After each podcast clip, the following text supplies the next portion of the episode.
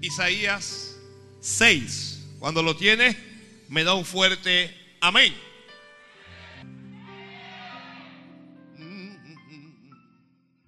Aleluya. Está listo, está lista. En el año que murió el rey Usías, vi yo al Señor sentado sobre un trono alto y sublime, y sus faldas llenaban el templo. Por encima de él había serafines, cada uno tenía seis alas, con dos cubrían sus rostros, con dos cubrían sus pies y con dos volaban. Y el uno al otro daba voces diciendo, ¿qué es lo que decían? Santo, santo, santo, Jehová de los ejércitos, toda la tierra está llena de su gloria. Y los quiciales de las puertas se estremecieron con la voz del que clamaba y la casa se llenó de humo. Entonces dije, ay de mí, que soy muerto, porque siendo hombre inmundo de labios y habitando en medio de pueblo que tiene labios inmundos, han visto mis ojos al rey Jehová de los ejércitos. Y voló hacia mí uno de los serafines, teniendo en su mano un carbón encendido, tomado del altar con unas tenazas, y tocando con él sobre mi boca, dijo, he aquí que esto tocó tus labios y es quitada tu culpa y limpio tu pecado. Después oí la voz del Señor que decía, ¿a quién enviaré? ¿Y quién irá por nosotros? Entonces respondí yo. ¿Qué fue lo que respondió? M. Alguien diga conmigo, M aquí. No, usted le está hablando a Dios, hermano. Diga, M aquí envíame a mí. Amén, gracias. Padre, bendice esta palabra a donde quiera que se escuche en cualquier tiempo. Oh Padre Santo, bajo cualquier circunstancia. Que esta palabra fortalezca, que levante, que santifique.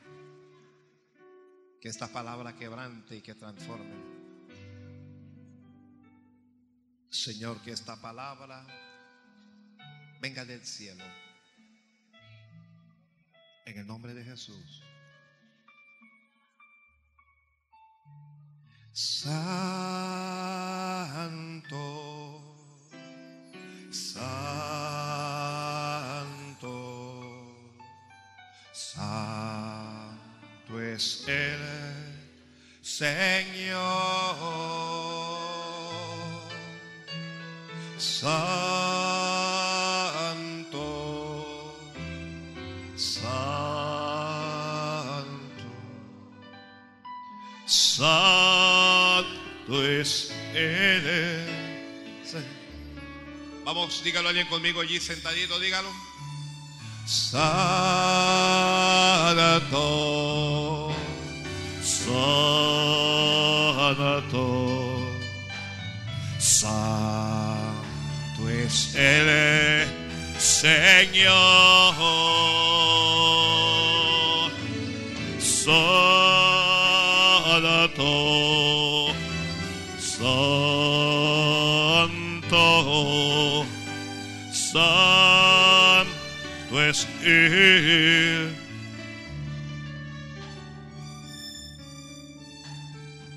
La Biblia dice de los serafines que el uno al otro daba voces. El uno al otro se hablaba. Uno, uno decía santo y el otro decía santo. Y los otros decían santo. Yo le digo santo a ustedes y ustedes me dicen santo a mí. Santo, santo, santo, santo. Santo, santo es el Señor.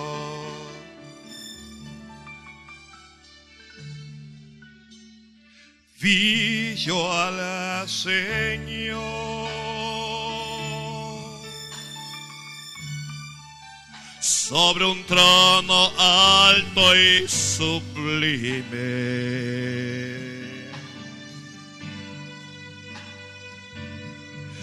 Vi su gloria que llenaba el templo.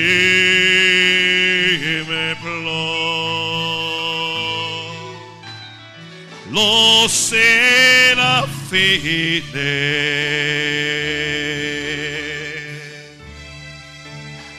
rodeaban su trono.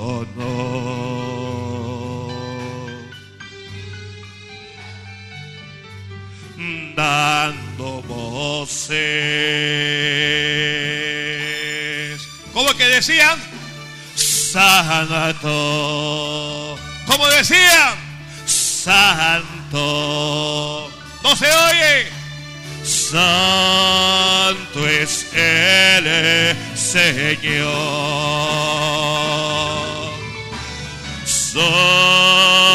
Santo, Santo Dios, Santo es Él. Sí, Dios es santo. Santo, Santo,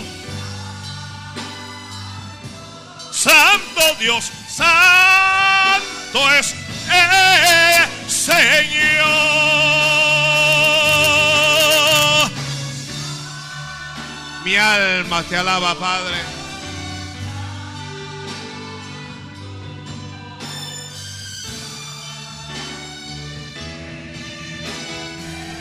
es el Señor Santo, Santo, Santo es.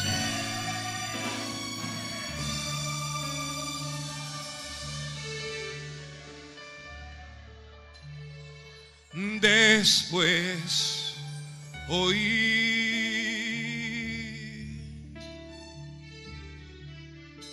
una voz que decía, ay, ay, ay, ay, ay, ay. ¿A quién enviaré?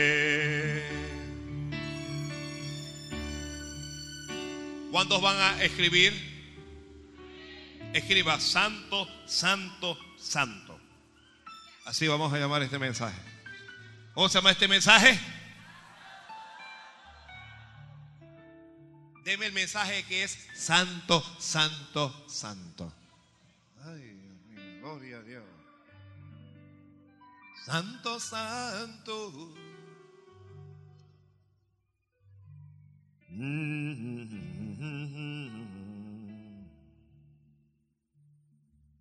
Gloria a Dios.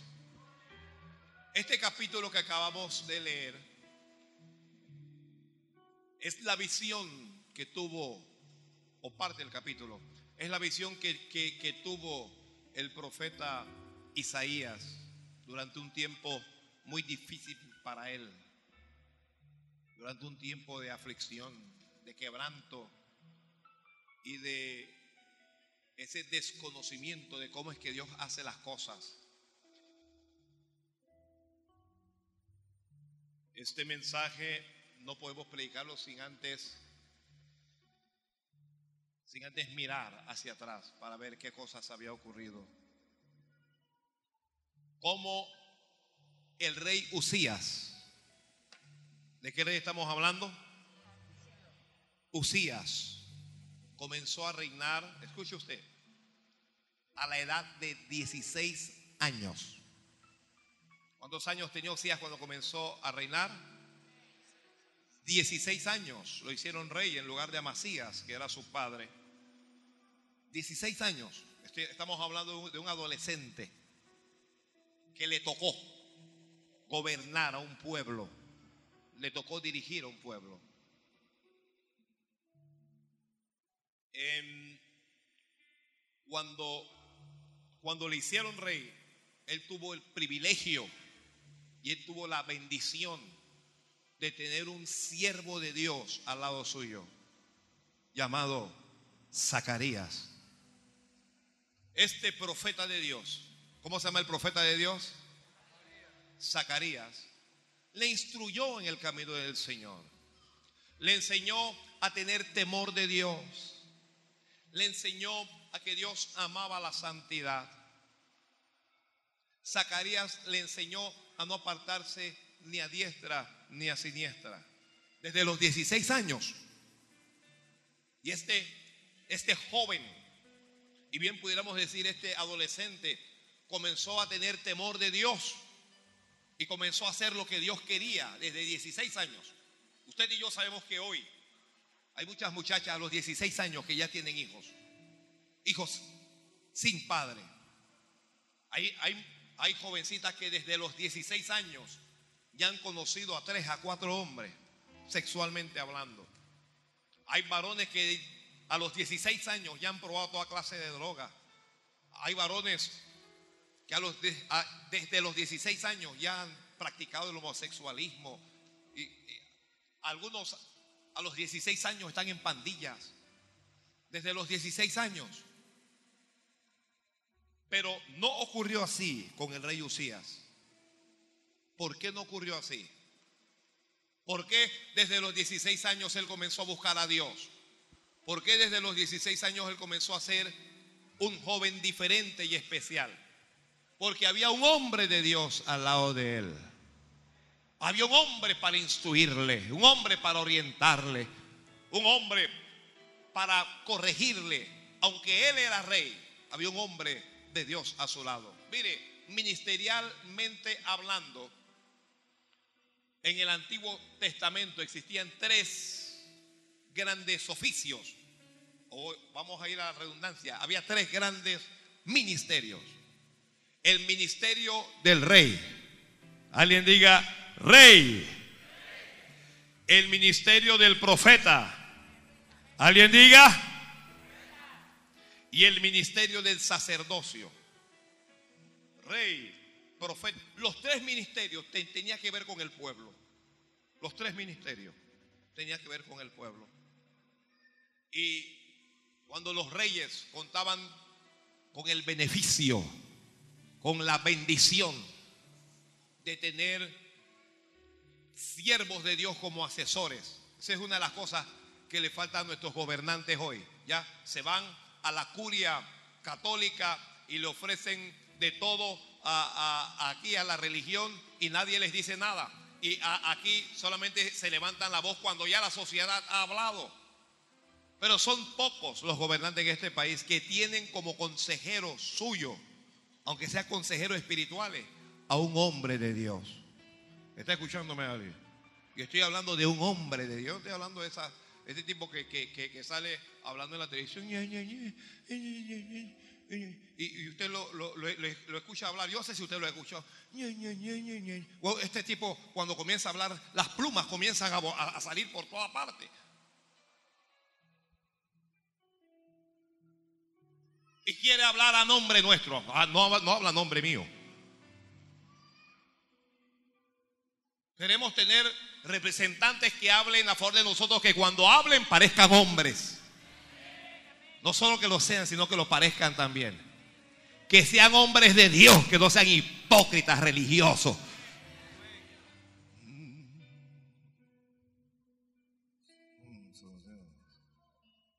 Santo es Dios.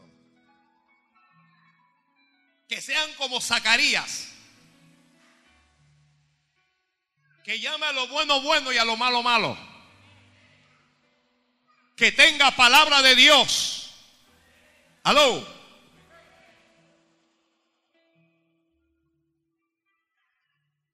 Este joven era un joven diferente y hoy se está demostrando que es posible que hayan jóvenes de 14, de 15 y de 16 años diferentes.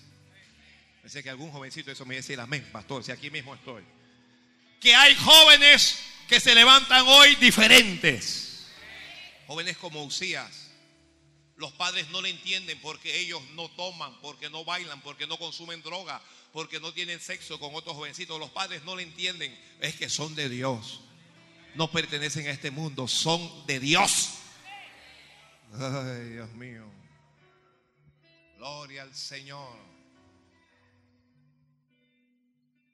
Y cuando usted busca a Dios desde joven, desde joven Dios comienza a bendecirle.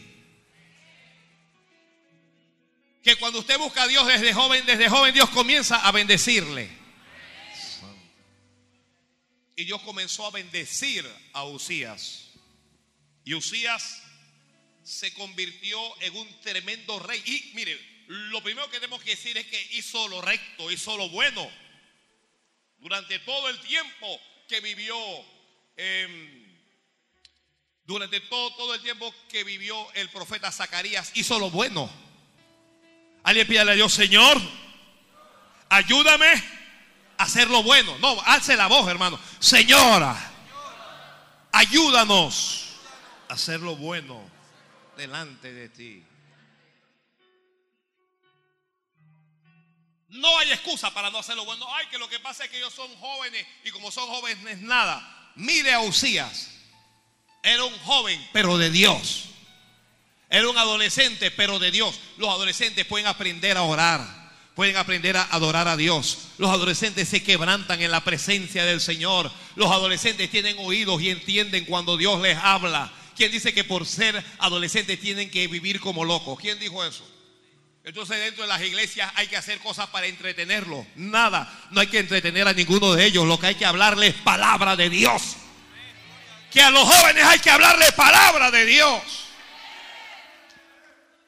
¿Usted cree que Zacarías le hizo un solo concierto a, a Usías? ¿Usted cree que Zacarías le buscó un payaso y se lo pintó allí? Que Zacarías le hizo un drama. ¿Qué sería lo que Zacarías le dio a Usías? Palabra, palabra. Y la palabra hace diferente al hombre de manera especial cuando es joven.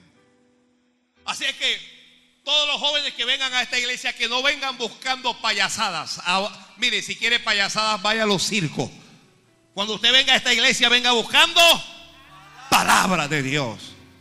Y cuando usted venga, usted va a recibir palabra de Dios. Gloria a Dios, gloria a Dios, gloria a Dios, gloria a Dios. Gloria a Dios, gloria a Dios. Alguien diga gloria a Dios.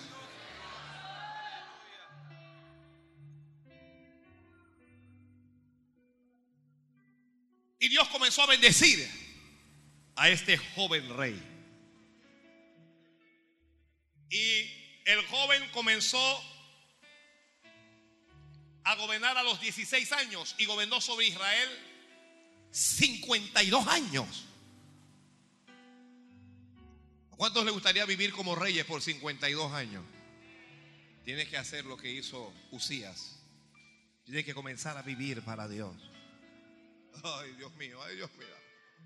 Gloria a Dios. Gloria a Dios. Te van a llamar joven aburrido, pero tú vas a saber que no eres ningún aburrido, sino que Dios está en tu corazón.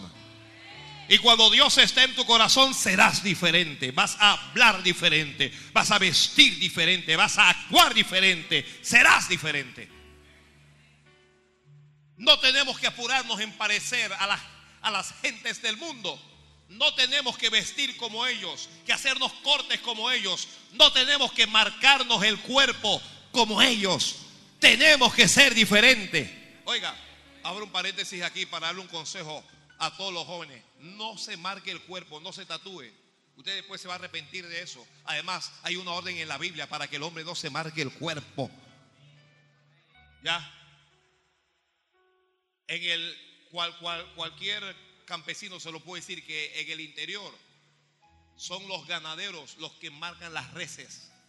Les ponen sellos para que tengan su nombre. Para, los tatúan para identificarlos cuando alguien se los robe. Y hay un montón de jóvenes marcándose por el, el diablo los está tatuando. Les está marcando. Usted nació sin una marca en el cuerpo porque se lo va a marcar. O sea, métale un poquito de mente a esto. Claro, Algunos ya tendrán la marca. Bueno, eso fue producto de una mala decisión. ¿Ok? Pero ya. Ya.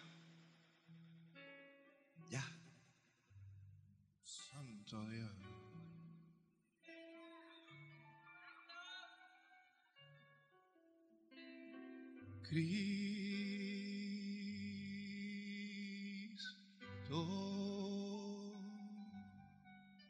Que no se tatúe. Que no te tatúes. Un montón de jovencitas que lo que yo le llamo jóvenes descerebradas. No tienen nada en el cerebro.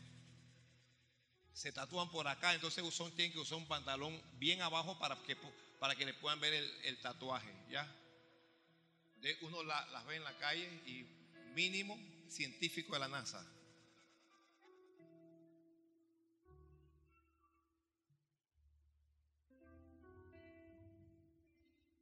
De que Rodolfo, bruta.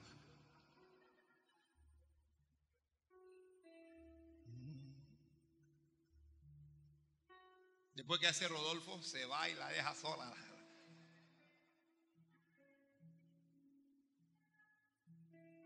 Dios comenzará a bendecir a los que son de Dios. Hombres y mujeres, jóvenes, Dios va a comenzar a bendecirles. Dios va a comenzar a bendecirles. Escuchen esto. Zacarías no tenía madre para estar con él ni padre, pero creció bajo la tutela de un hombre de Dios.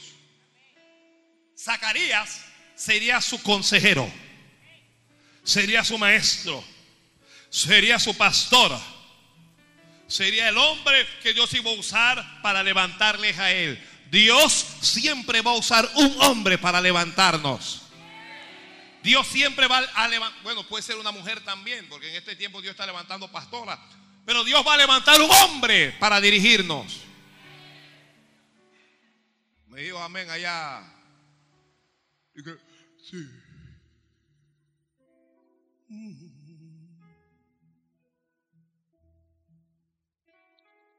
Y él persistió en hacer lo bueno durante los días de Zacarías. Y Dios comenzó a usarlo y él comenzó a ser un constructor. Desde joven comenzó a construir. Fue un guerrero. Fue, eh, escuche algunas cosas importantes de él. La Biblia dice, bueno, no, no la Biblia, la historia, edificó a Elot y restituyó a, Judá. Luego dice, persistió en buscar a Dios en los días de Zacarías, quien era entendido en visiones de Dios. Peleó contra los filisteos y Dios le dio victoria contra los filisteos. Que Dios también le da victoria a los jóvenes contra los filisteos. Escucha esto, derribó el muro de Gad y el muro de Japnia la derribó y el muro de Asdod y edificó ciudades en Asdod y entre los filisteos.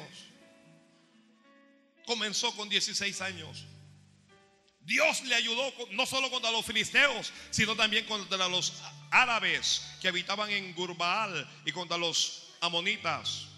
Los amonitas le pagaron tributo, hizo tributario a los amonitas y se difundió su nombre, se difundió su, fama por toda la región.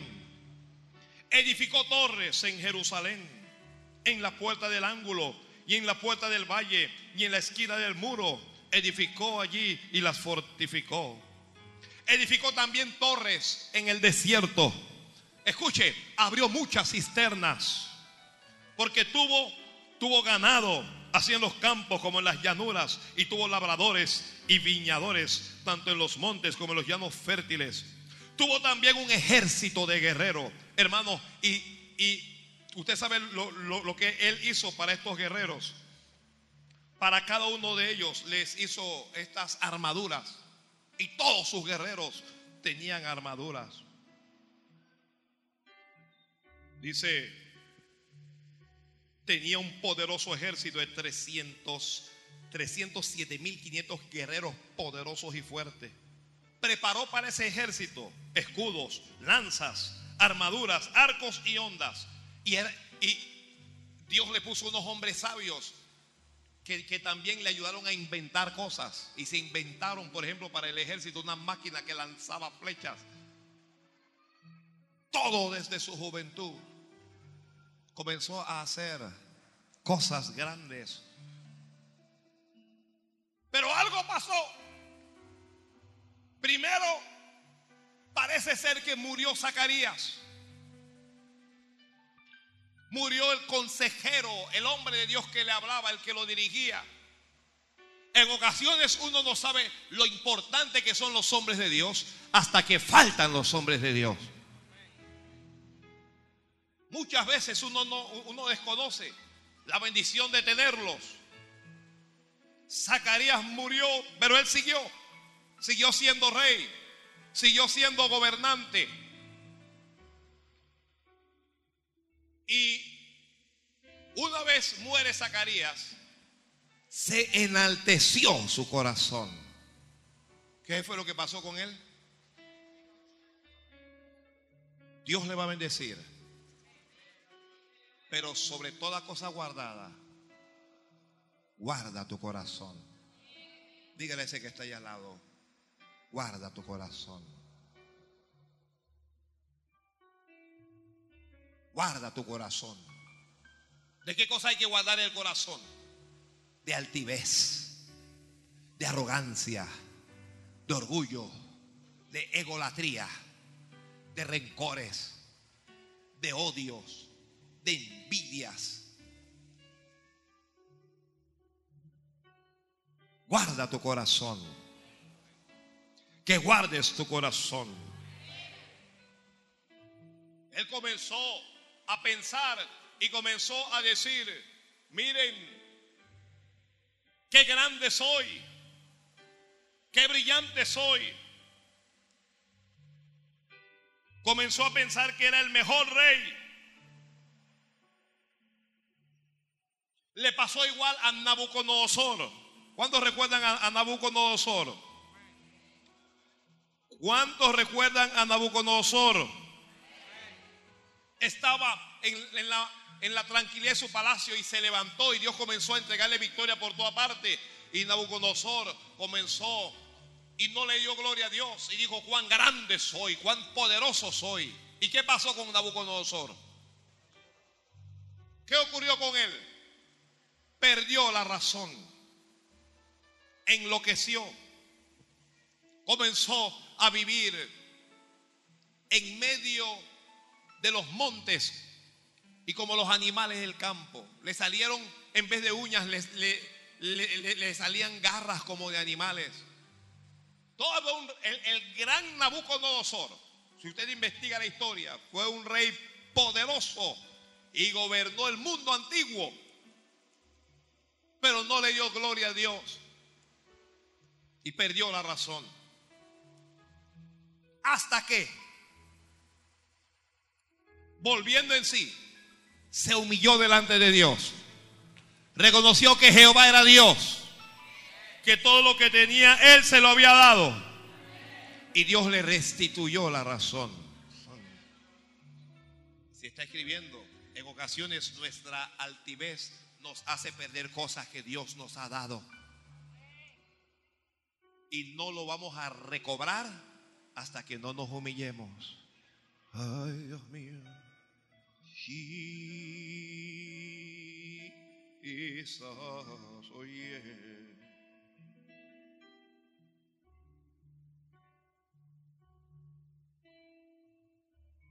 Se enalteció Usías pensó que era más que un hombre. Se olvidó del Dios que le bendijo. El Dios que le levantó desde su juventud. El Dios que lo ungió. El Dios que comenzó a usarlo. Y comenzó a ver según su propia visión y según su propio criterio. Gente que vive según su propio pensamiento y comenzó a pensar, esto es Dios el que me lo ha dado. Oiga, nada de lo que tú tienes te ha llegado sin Dios. La Biblia dice, toda buena dádiva, toda y todo don perfecto desciende de lo alto. Lo bueno que tú tienes viene de, Dios. Que lo bueno que tú tienes viene de Dios. La hermana y que pastor, y entonces mi marido este que me lo mandó el diablo. No. Porque este no es bueno, pastor. Lo bueno que tú tienes, Dios te lo ha enviado. Dios te ha dado tus hijos. Dios te ha dado tus hijos. Dios te ha dado casa. Dios te ha dado buena salud. Dios te ha dado familia. Dios te ha dado empleo.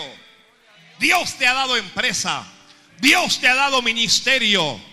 Dios es el que te ha dado sabiduría. Dios es el que te da fuerza. Dios es el que te da habilidad. Dios, pastor, que escucha por la radio, es Dios el que te da la unción. Es Dios el que da la revelación. Es Dios el que da la autoridad para echar fuera demonios. Oiga, es Dios el que nos ha dado todo lo que tenemos.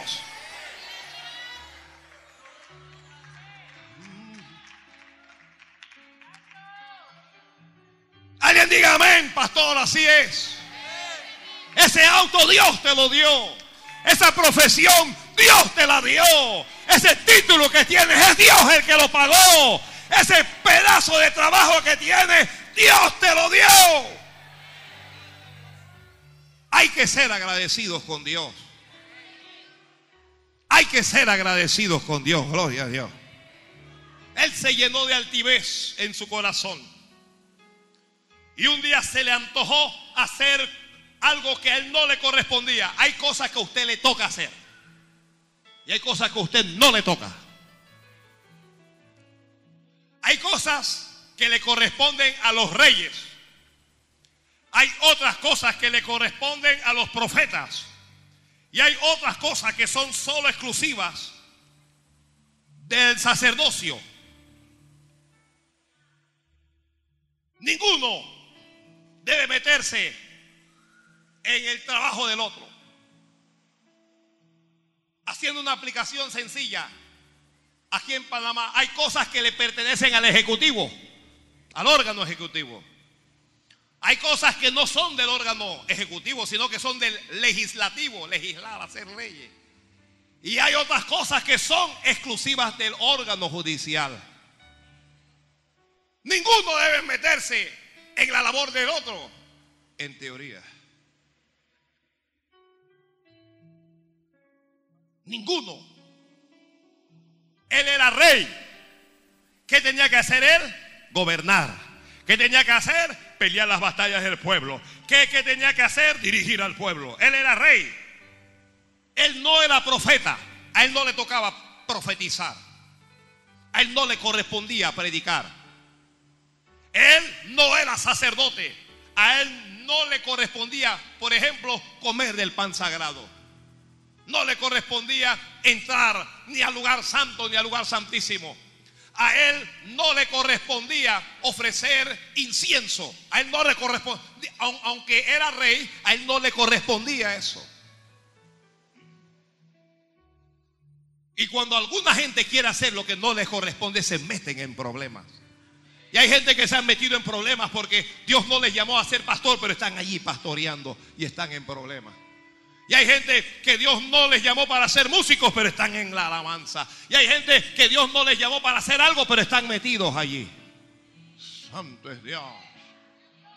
Santo es Dios. Tomó el incensario y entró, escucha esto, entró al lugar santo y allá va pasando al lugar santísimo para ofrecer incienso a Dios. Tal vez usted no se imagina lo grave del asunto.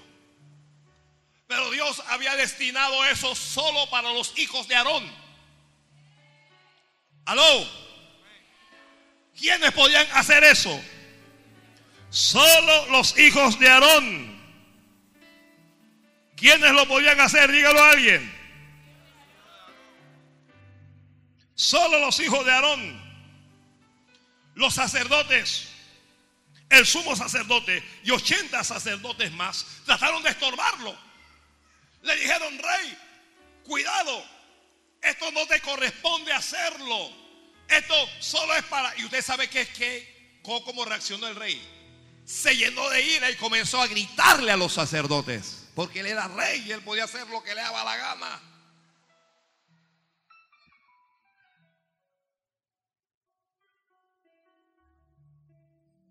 Alguien pídale a Dios, Señor, líbrame. Se llenó de ira. Y en el mismo momento la lepra le brotó en la frente. Lepra, ¿entiende usted? Lepra le brotó en la frente. Al gran Usías, uno de los reyes de Israel más grande de, de su historia lepra le salió en la frente por querer usurpar un ministerio al que Dios no le había llamado, por querer hacer lo que no le correspondía. Y eso está pasando bastante dentro de las iglesias. Gente a quien Dios no llamó, quieren dirigir las congregaciones. Gente a quien Dios no estableció en el liderazgo, quieren ser líderes. Y comienzan a hacer cosas y comienzan a hacer cosas hasta que les brota lepra. La lepra le brotó en la frente. Alguien pida, Señor, líbranos. Lepra en su frente. Usted sabe lo delicado de esta enfermedad. Aparece como una pequeña mancha y comienza a podrir todo el cuerpo. Se comienza a expandir. Es contagiosa. Cuando los sacerdotes le dijeron, tienes lepra, entonces Usías se apuró a salir del lugar santísimo. Se apuró a salir, pero ya iba con lepra. Porque el que llama es uno solo, es Dios. Es Dios el que llama. Y a unos, dice la Biblia, constituyó para ser apóstoles. Y a otros para ser, ¿qué más? Aló, para hacer qué más? Apóstoles, profetas, evangelistas, pastores y maestros. ¿Quién decidió quién iba a hacer qué cosa? Fue Él. Y cuando comenzamos a hacer lo que Él no nos llamó a hacer, nos metemos en problemas que cuando comenzamos a hacer lo que Él no nos mandó a hacer, nos metemos en problemas. Hoy hay un afán por la mayoría de los pastores para que les llamen apóstoles. Y todo el mundo quiere ser apóstol y apóstol. Oiga, apóstol no es todo el mundo. Apóstol es aquel a quien Dios llamó y separó para ser apóstol. Todo el mundo quiere ser profeta. A mí me presentan unos profetas que cuando yo lo veo, yo soy profeta y yo soy esto y yo soy. Y cuando abre la boca, sale de todo menos profecía. Una me buscó y que yo soy salmista. Digo, tremendo. Esto es una cosa maravillosa. Cante. Y cuando comenzó a cantar, yo me dije, Dios del verbo, tú la llamaste.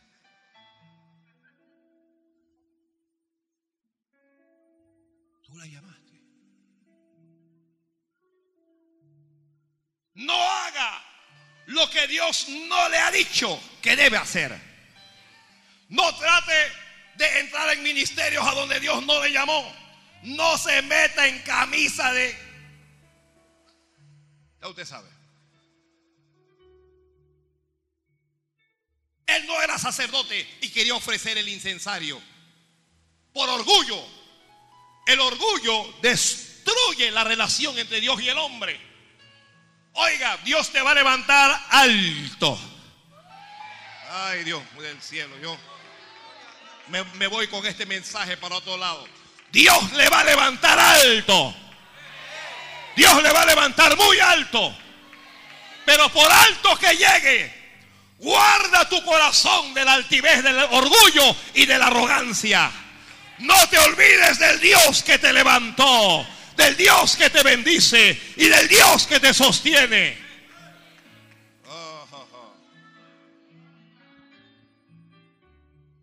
Ahora yo tengo un, un diploma. El diploma dice que soy un profesional.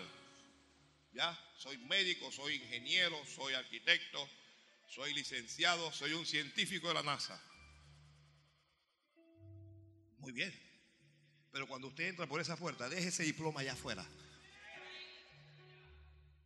Cuando usted entra aquí, usted no es nada, usted es un hijo de Dios. Usted es una hija de Dios. Que tiene usted posgrado y que tiene maestría, maravilloso, maravilloso. Déjeme esa maestría y ese posgrado allá afuera. Y cuando usted entre aquí, entre con un corazón sencillo y humilde. Que usted tiene doctorado, deje el doctorado allá afuera. Y cuando usted entre aquí a la casa de Dios, entre con un corazón sencillo y humilde. Usías se llenó de altivez. Quiso hacer a la brava, quiso hacer a la fuerza lo que no le era lícito. Hermano, hermana, hay cosas que solo son para los pastores. Eso no es para más nadie, oiga. Que hay cosas que solo son para los pastores. Yo, veo que hay, gente que, por ejemplo, quiere ofrecer la cena del Señor. ¿Qué locura es esa? ¿Qué locura es esa? Un, varón le dijo a la mujer, eh, eh, usted sabe que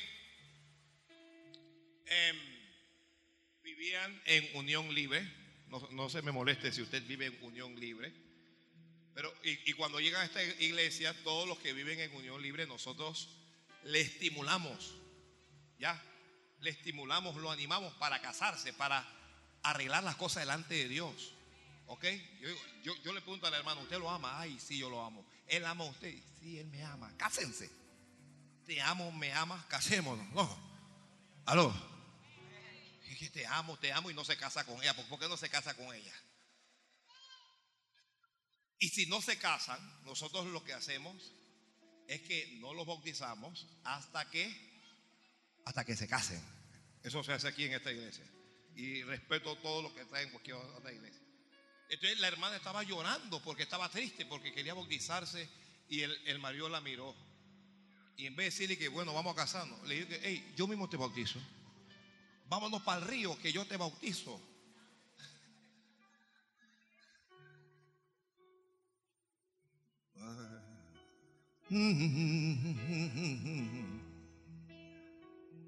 Ah.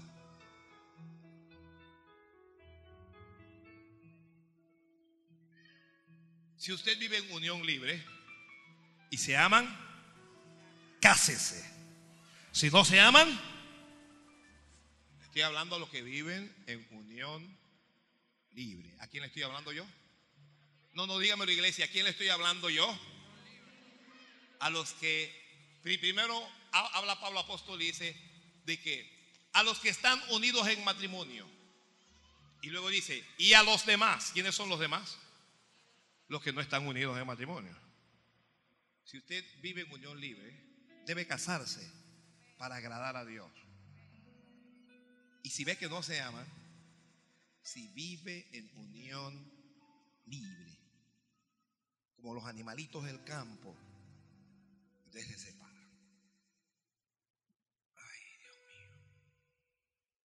Yo le dije que este mensaje no iba a arrancar aplausos, se lo dije desde el principio. Antes de abrir la boca, yo leí aquí no va a haber un solo aplauso.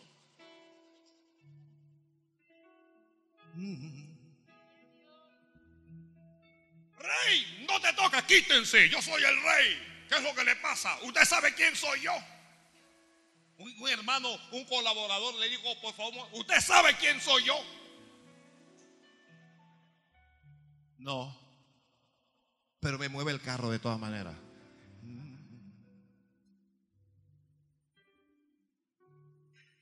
le, brotó lepra. Esta es la nota triste de este periodo de gobierno de Usías. Y salió, urgentemente salió de allí. Salió con lepra. La lepra aísla al hombre, lo separa de la sociedad, lo convierte en alguien inmundo inservible para la comunidad. La lepra, además de ser contagiosa, le condena a la muerte. Entonces, aunque él era rey, ya no podía estar en el palacio ni podía gobernar. Y un hijo suyo tuvo que cogobernar con él.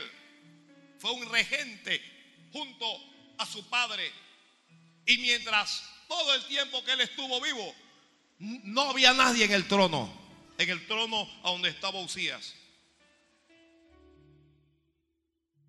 Me preocupa y veo cuando uno lee la, la, vida de Usías, que Usías en ningún momento pidió perdón. Hermano, hermana, pida perdón. Aprenda a pedir perdón. ¿A cuántos les gusta pedir perdón? No, digo a los que les gusta. ¿Ves cómo bajaron los amenes? A mí tampoco me gusta, la verdad. Pero hay que pedir perdón. Porque en ocasiones fallamos, afectamos a terceras personas, herimos, lastimamos. Uno con la lengua uno daña, con la lengua uno daña, uno daña em, reputaciones, uno daña la imagen de alguien. Y no hay manera de arreglar eso, pero tenemos que arrepentirnos y pedir perdón. Una hermana me buscó y que pastor, perdóneme, amigo, porque ay, bueno, Dios sabe, usted nada más perdóneme. ¿Por cómo le voy a perdonar por algo que yo no sé qué es lo que, qué estoy perdonando?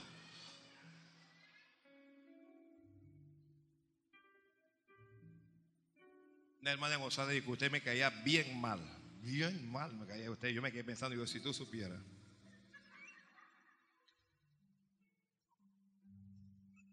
Ese sentimiento era recíproco.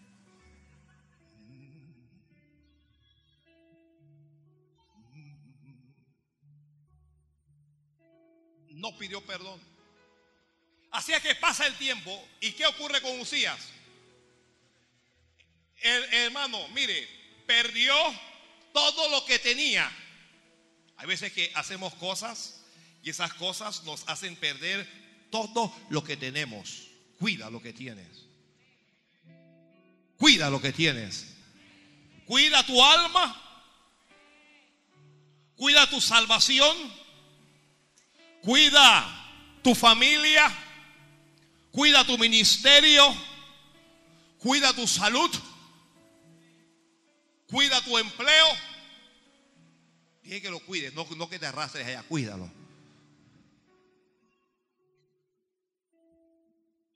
Cuida tu empresa, cuida tu auto, cuida tu casa, cuida tu pastor. Cuide lo que tienes. Cuide sus hijos. Cuida a tus hijos.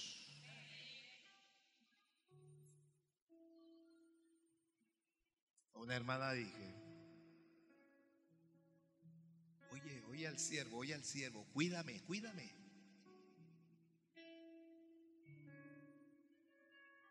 Dígale que está ahí, cuida lo que tienes. Cuídalo.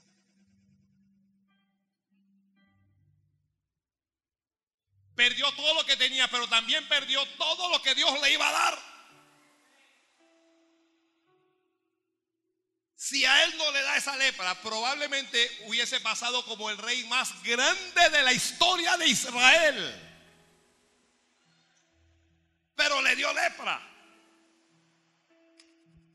Había muchas cosas más que Dios quería darle. Y luego muere. ¿Qué pasó con Usías? Dígalo a alguien. ¿De qué murió? De lepra. Ahora vamos a entrar en lo que leímos. No hemos tocado nada de lo que leímos, ahora es que lo vamos a tocar ahora. Lo que Isaías 6. Isaías amaba a Usías los siervos de Dios se encariñan con la gente.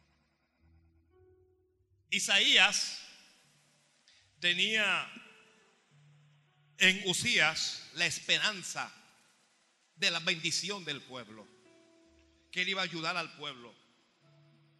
Isaías le admiraba. Aparte de eso, Isaías tenía sueños con él. Y de repente, ¿qué pasa con su sueño, con su amor, con su admiración? ¿Qué, qué pasó? Murió. Murió. Santo Dios. ¿Cuántos aman a su pastor? ¿Y si se muere? ¿Y si se muere? ¿Cuántos aman a sus mujeres? Bueno, hay dos o tres. ¿Y si se muere? ¿Cuántos hablan, perdón, cuántos aman a sus maridos? Hay cuatro o cinco. Y si se muere, dice una, bueno, si se muere el mío, yo cobro el seguro.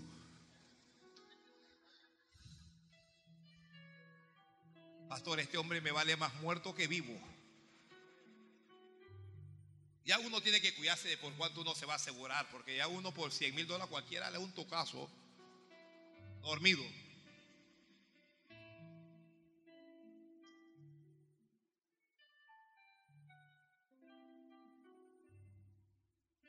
Murió. Isaías entró en un estado de tristeza y de depresión. ¿Cómo está Isaías? Deprimido. ¿Por qué? Porque no hay nadie en el trono. Porque murió el rey. Hermanos míos amados, es muy, pero muy importante que de esta lección usted, que de este mensaje usted saque esta lección. No debemos tener reyes en nuestros corazones.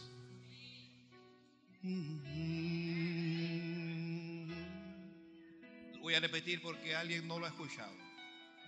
Por ninguna razón debemos tener reyes en nuestros corazones. Porque no importa qué rey usted ponga en su corazón, usted pone un trono y usted siente ese rey. Ese trono siempre se va a vaciar. Siempre se va a vaciar. Porque este mundo está lleno de reyes. Y si usted busca en el deporte, usted va a encontrar reyes en el deporte. Y en el fútbol usted va a encontrar a un Messi, a un Cristiano Ronaldo. Y si usted se va al golf, se va a encontrar con Tiger Woods. Y si se va al béisbol, usted se va a encontrar con una cantidad de grandes ligas, reyes. La gente paga porque ellos le firmen algo por, por, ir a verlos. Aquí pronto van a venir algunos grandes ligas, usted va a ver eso. Ya yo estoy comprometido para ir allá a ver esa, cosa. Pagar para ir a verlo, en vez de ellos pagar para verme a mí. Dígame usted. Yo tengo que ir. Si usted busca en el cine, en el cine hay reyes y los mejores actores y la gente paga por ver a este y paga por ver al otro. Dígame el nombre de un actor famoso. No le escucho. No le escucho. ¿Cómo, dijeron? Eso ya, hermano, eso está pasado. Armenia, ya eso pasó de moda. Mel Gibson, eso es la prehistoria. Eso es.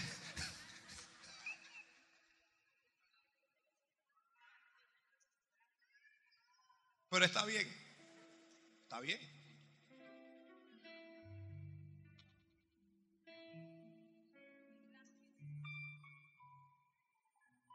En la música hay reyes. Y usted va a ver a Shakira, Shakira. Y usted va a ver, a, le el nombre de un varón. Aquí vino uno que, que, no hablaba ni español, hablaba. Y la muchacha le gritaba te amo y él no la entendía a ella y ella no lo entendían a él.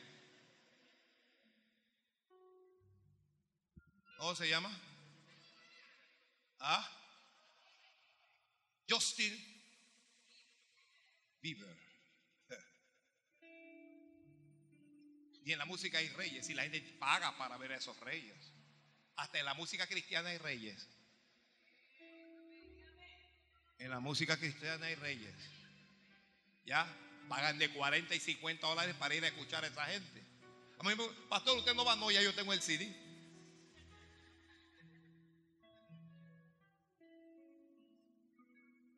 En la política hay reyes. Usted ve ahora mismo Venezuela. Venezuela literalmente se está muriendo de hambre. En Venezuela no hay papel higiénico, mis hermanos. El país se está derrumbando y hay una porción importante de Venezuela que están apoyando el sistema de gobierno porque Chávez, que era su rey, Hugo Chávez, les dejó eso encargado. Y el diablo se lo va a llevar y está allí, un grupo creyendo. Aquí en Panamá, en los partidos políticos hay reyes.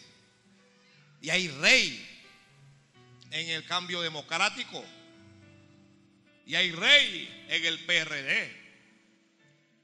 Y hay rey en el anulfismo. Y hay rey. ¿En qué otro partido? ¿Ah? No voy a decirlo, no voy a decirlo. En los otros partidos hay reyes. Hay reyes. Y todos esos reyes le fallan a la gente. Gloria a Dios. Aquí mismo en Panamá no hay un rey.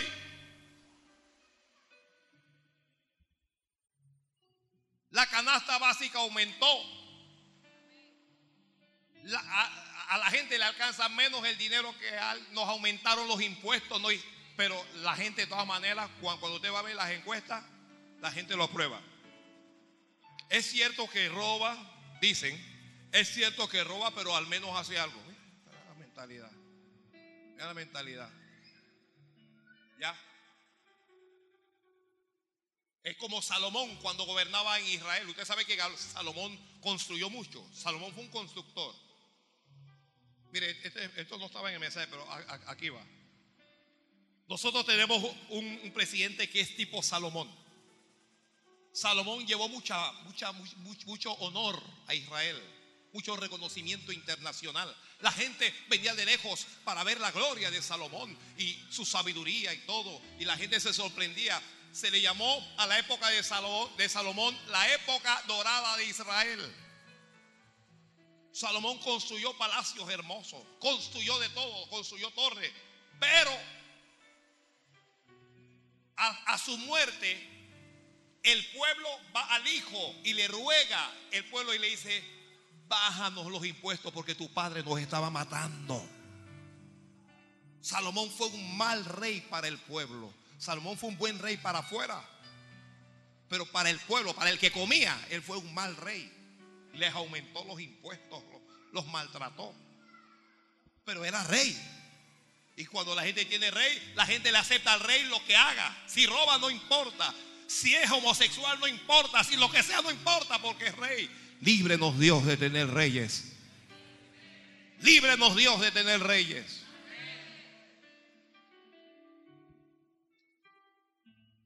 Hasta dentro de la iglesia hay reyes.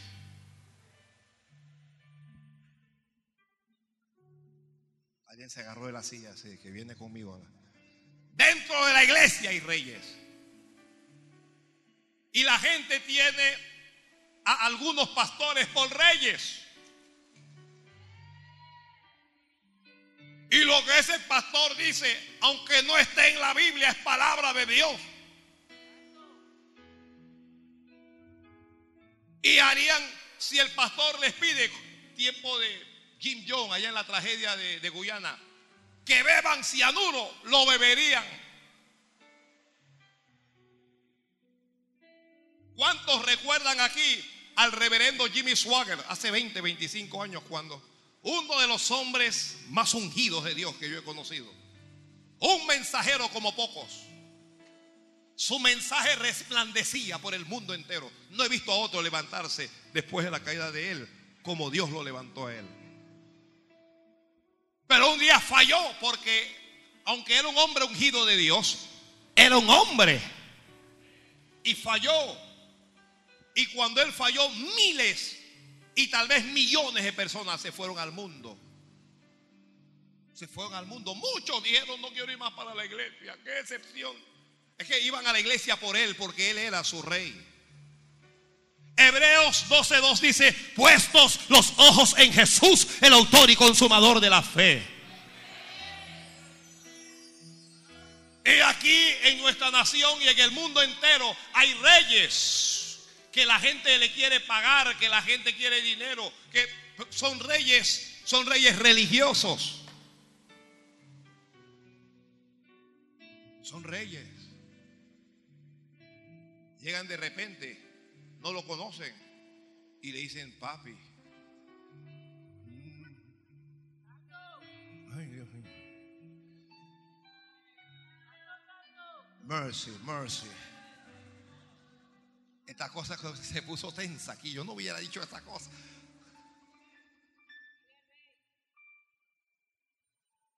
Usted tiene que saber algo. La palabra que le da al pastor no es del pastor. Esa palabra es de Dios.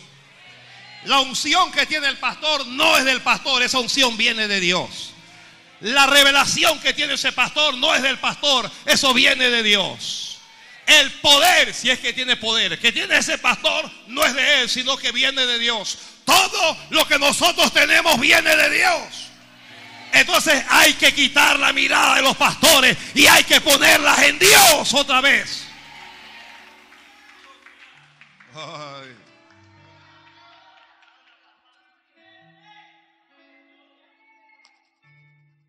Porque si usted pone la mirada en cualquier pastor, un día ese pastor le va a fallar. Un día le va a fallar. Un día le va a decepcionar. Un día le va a faltar. Pero si usted pone la mirada en Jesús, jamás le fallará. Nunca le decepcionará. Nunca le faltará. Alguien diga amén, Señor. Gloria a Dios. Cuando desalentado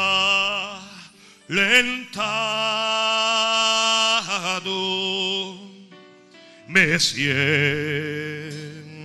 desmayar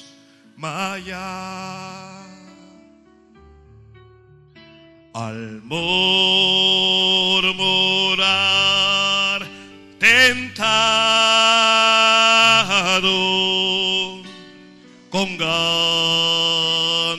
de pecar.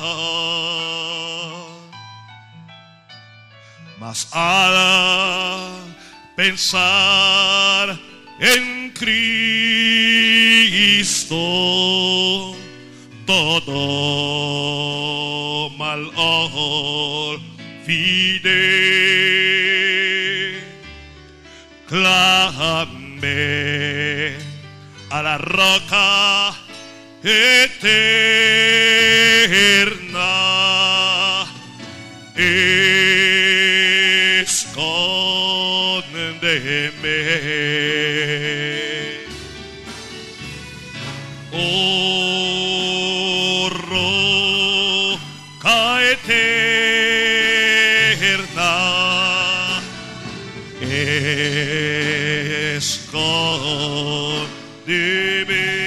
Escóndeme, escóndeme. No hay otro refugio. Yo vengo a ti con fe. La noche me rodea. La noche me rodea. La luz ya se me fue. La luz ya se me fue. Mas clamo a la roca eterna. A la roca eterna. Escóndeme.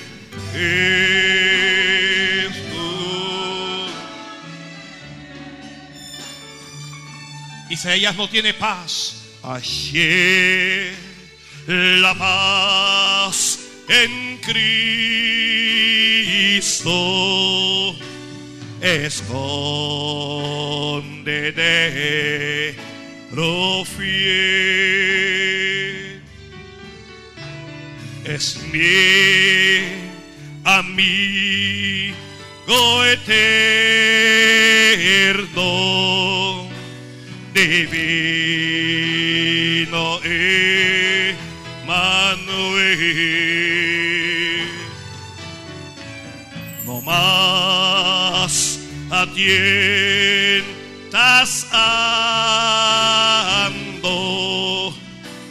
y su camino voy en Cristo la roca eterna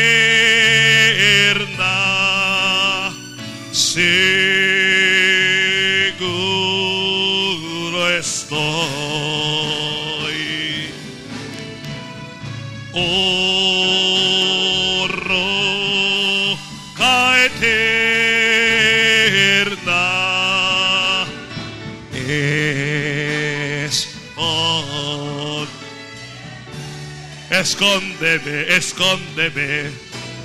No hay otro refugio.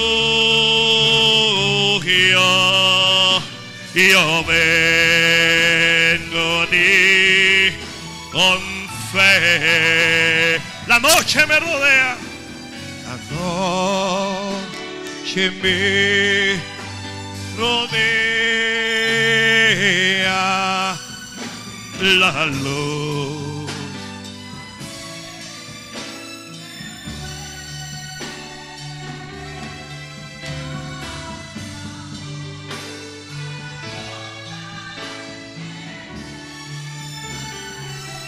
Escóndeme.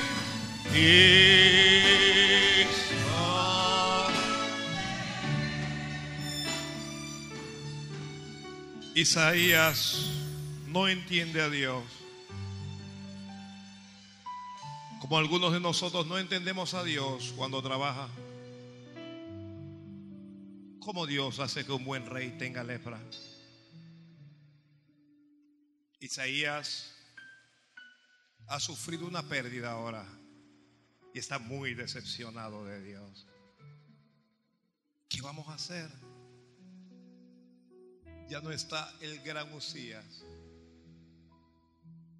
Es un siervo de Dios, pero está, a veces los siervos de Dios, ejemplo, Samuel con Saúl. Dios había desechado a Saúl. Y Samuel comenzó a llorarlo y a pedirle perdón a Dios. Señor, perdónalo, dale una oportunidad.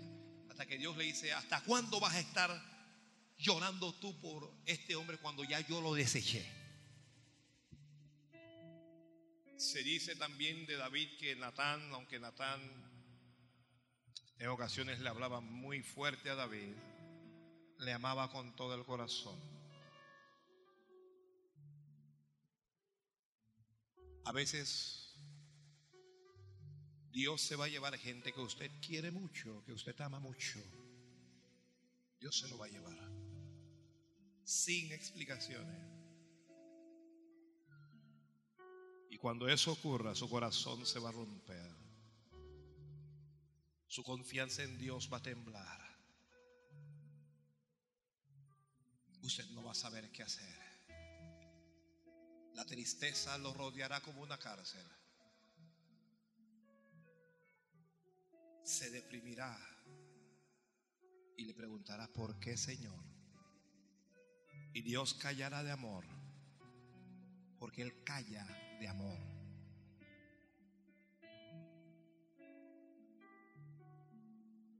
Y cuando Isaías está en esa condición, Dios le da una visión.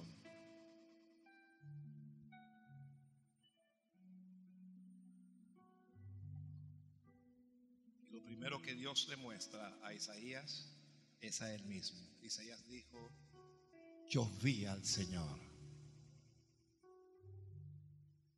El Señor le está demostrando algo a Isaías. Murió Usías.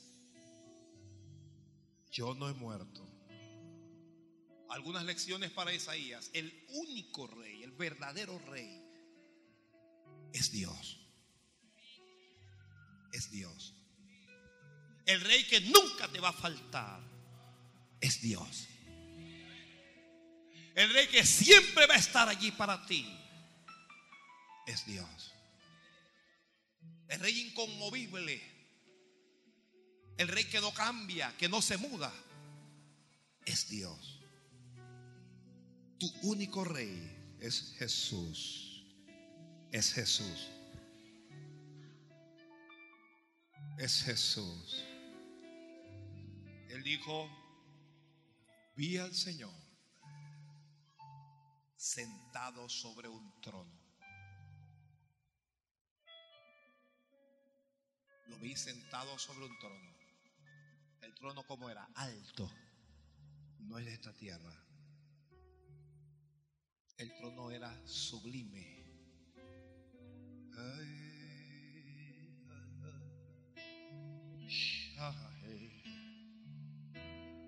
Alguien bendiga a Dios. Él dice sus faldas, sus faldas llenaban el templo. En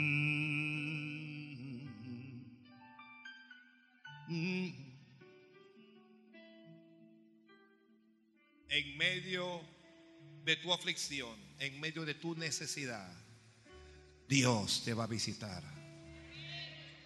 ¿Está escuchando alguien? Estás llorando, estás sufriendo. Dios te va a visitar. Alguien tiene deseos de morir, pero no vas a morir porque Dios te va a visitar. Dios te va a visitar.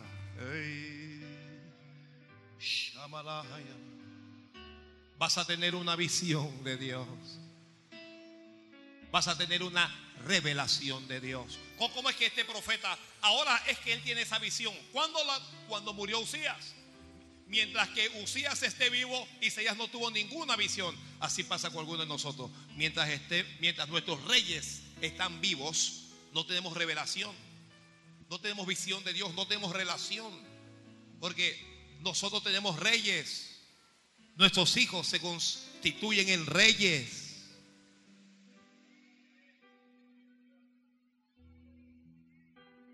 Nuestros empleos se constituyen en reyes. Ay, pastor, no pude ir porque estaba trabajando, estaba trabajando, estaba... Pastor, no pude ir porque estaba lloviendo, pero todos los días llueve y todos los días va el empleo, porque allá está su rey. Está su rey. Mire, gracias por esos aplausos, casi me matan.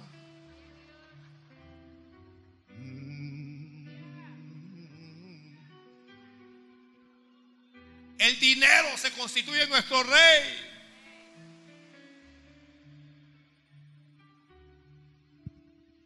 Santo.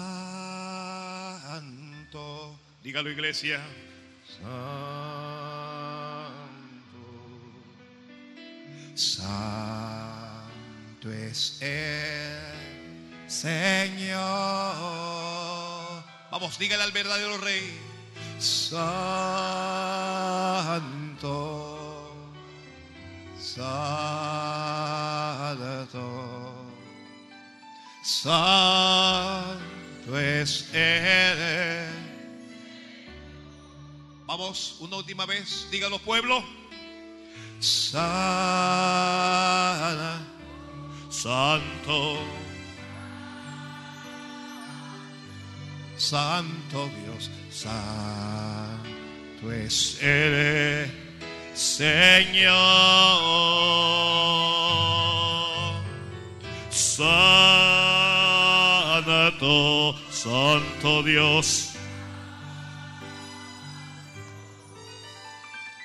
Santo es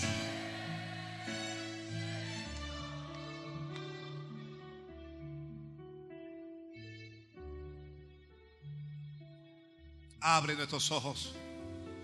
Dios va a abrir sus ojos hacia el mundo de Él. Hacia el mundo de Dios. Hacia el mundo espiritual. Cuando tenemos reyes aquí, no vemos el mundo espiritual. Uno está pendiente de qué hace la mujer, de qué hace el marido, de qué hacen los hijos. Como estaba, como estaba Job.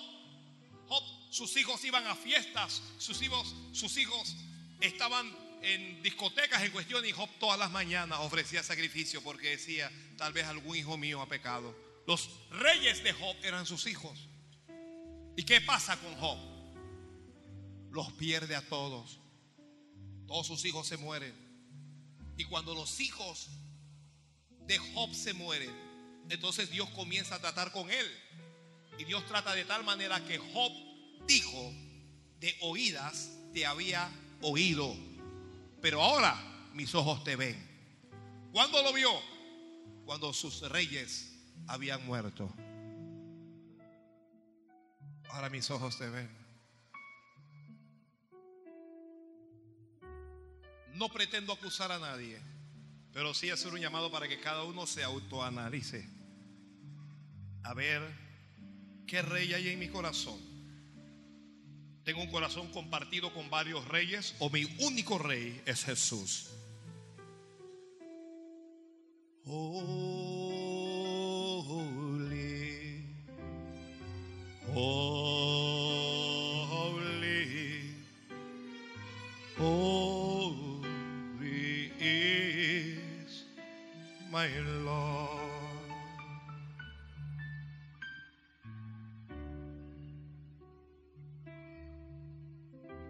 Cuando él vio lo que vio, se dio cuenta de que uno, Dios es santo. ¿Quién es santo? Usías es santo. Usías era un, murió inmundo, murió de lepra. Dios le está demostrando, el único santo es Él. El único santo es Él. Hermanos, en ocasiones uno va a la iglesia para que lo entretengan, uno va a la iglesia para que lo alegren, uno va a la iglesia para que le hagan sentir bien. Ese no es el propósito. Dios lo que quiere es que mejoremos. Dios quiere perfeccionarnos. Y mire, mire hacia allá afuera. Dios no quiere que se vaya. Dios quiere que yo siga hablando aquí.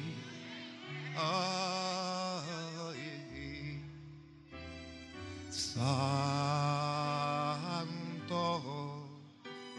Santo es. Él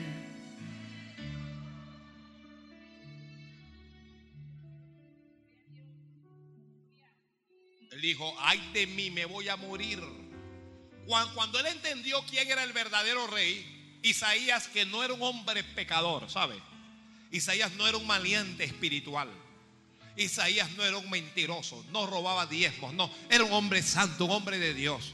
Pero cuando vio al verdadero rey, él sintió que era un pecador. Él sintió que se iba a morir. Porque sus ojos habían visto a Dios y él sabía que nadie podía ver a Dios y vivir. Por eso está allí lo que él dice. A ver. Entonces dije, Dije así. ay de mí.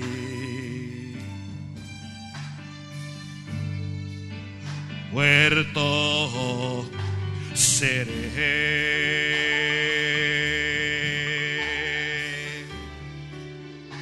Pues he visto al rey,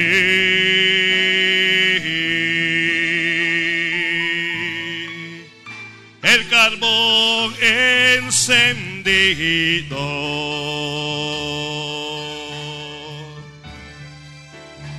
mis labios tocó.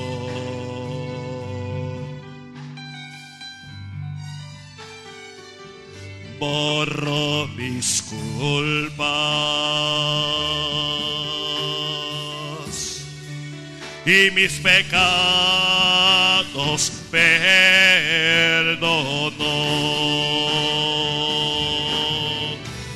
Santo,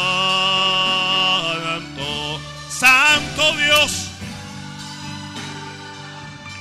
Santo Dios, Santo es el Señor. Santo, Santo, Santo Dios.